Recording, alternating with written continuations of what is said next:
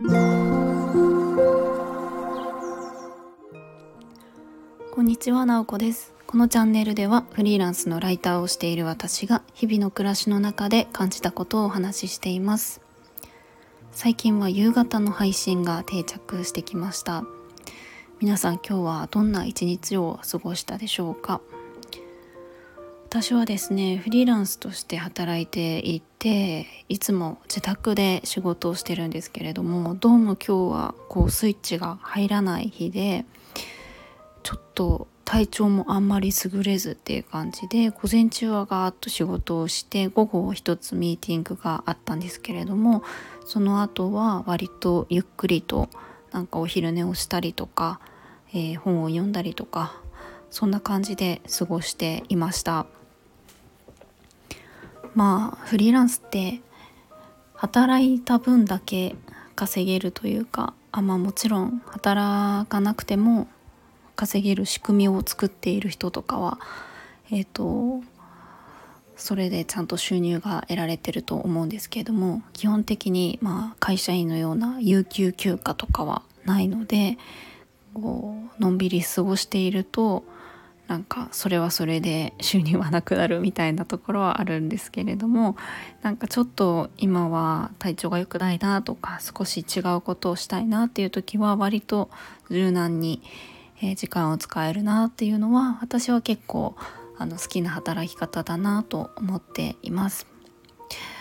はい今日はちょっとテーマとしては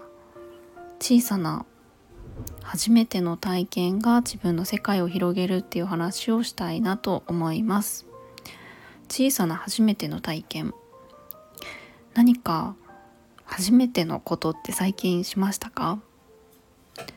子供の時って割と初めてのことって結構多いと思うんですけれども大人になるともうすでにやったことがあるとか知ってるとかそういうことって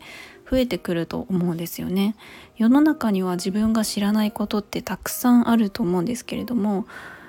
やっぱり自分が経験したところにとどまってしまう傾向って強いなと思うんですよね。で、まあ、私も結構、まあ、そういう感じというかうーんなんかルーティンとか決まった日常とかの方が落ち着くところはあるので割とそうなってるなと思うんですけど新しい体験をするとやっぱりそれはそれで面白かったりするんですよね。最近はうんとなんかたまたま近くにス,、えっと、スケートボードスケボーが、えー、できるようなあの場所を作っている人がいてスケボーをやらせてもらったりとかしてそれは私にとっては初めての体験だったんですよね。ほんのもう10分15分だったんですけどなんかそれだけであなんかちょっとこうあスケボーってなんかこういうバランス感覚必要なんだなとか、えー、難しさも感じたりえー、まあ、スノーボードは結構やってたのであスノボとの違いとかを感じたりとかして結構なんか面白さもあったりしたんですよね。でそうそう今日ちょっと、えー、話したいのがメルカリなんですよ。メルカリ初めての体験をしたのがそうメルカリってもうめちゃくちゃ有名じゃないですか知らない人ってきっとほとんどいないと思うんですけどももう何年も前からサービスをやっているフリマのあのアプリがありますけれどもそうこれって、まあ、結構使っている方って多いと思うんですよね。それで買い物をする人もいると思うし出店する人もいると思うし私はあのメルカリってやったことがなかったんですよ一度も。全然あの知ってはいたけど手をつけたことがなくって結構本とかを割と何年か前に一気に手放したことがあったりしたんですがもうあの一個一個梱包するとか売るとかって面倒くさいっていうふうに思っていてもうブックオフにまとめて持って行ったりとかしててまああの絶対メルカリの方があのお金としては多くなるんだろうなと思ってたんですけどああの面倒くささの方が勝っていたんですよね。だからあんまりこうやってなかったんですけどなんかうんとやっぱフリーになって収入いろんな形で自分で収入を得るみたいなところにいろいろと意識が向いて一時期ちょっと背取りとかを調べたりしてみたんですけどなんかメルカリとかでもなんかそのいいんじゃないかなっていうふうにちょっと思ってあのやってみたんですよ。あ背取りってあれですねなんかその自分で安く仕入れてえーと、高く売るというか、まあ、の違法なことではないんですけど安く仕入れてえっ、ー、となんかいろいろ方法があってそういうのも勉強したりしたんですけど、まあ、差額で収入を得るみたいなのもあったりして。えーとまあ、単純に仕入れるのも一つですけど自分が手放したいものをゴミになってしまうようなものを、えー、売ってみるっていうのをやってみようかなと思ってメルカリに登録をしてみてまあ、やってみたんですよそれがうんと本当に2週間くらい前なので本当今更って感じなんですけど、まあ、私はやってみてえめちゃくちゃ簡単じゃんと思ってああこれなんで早くやんなかったんだろうと思っちゃったんですよね。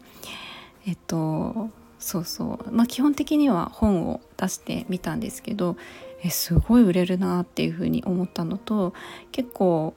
あとはそのメルカリの仕組みそのあの発送元と発送先がこう匿名になるとかあの本当にこのアプリを使った時のやりやすさとかがあなんかきっとメルカリもここまで来るのにいろんな試行錯誤とかアップデートしてきてこういう風になってるんだなと思ってそのサービスの形とかもすごくあの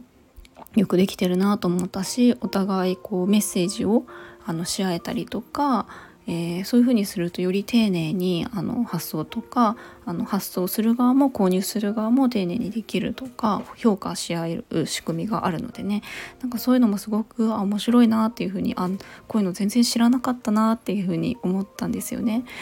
なんで一つ勉強になったっていうところとあとはあの自分の何ですかねあの適性とか好き嫌いみたいなのも新しいことを始めると見えてくるなと思ったんです。例えば私やる前はただただ面倒くさいっていう風に思ってたんですね一つ一つ梱包するとか無理って思ってたんですけどいざやってみたら、まあ、今割とこう自宅にいる時間が長いっていう私の暮らし方も影響してると思うんですけどなんかちょっとした仕事の合間に梱包するとかって、まあ、ちょっと気分転換にもなるし、えっと、結構面白いなと思ったりしてあとは結構何て言うんでしょうね。あの丁寧に包むみたいのあ嫌いじゃないなと思って本当にあの何ですかね。緩衝材とか入れてあのなんか買ってくれた人にあの手にのの手に綺麗な状態で渡るといいなみたいな感じでしっかりやってるんですけどそういうのもあ結構面白いなと思ったりとかするんですよね。うん、とか写真を撮って載せるとかちょっと綺麗に写真を撮るとか購入する人がどういう写真がこう見たいかなとかどういう情報があると,、えっと安心して買えるかなとかそういうことを考えるのも結構好きだなと思ったりして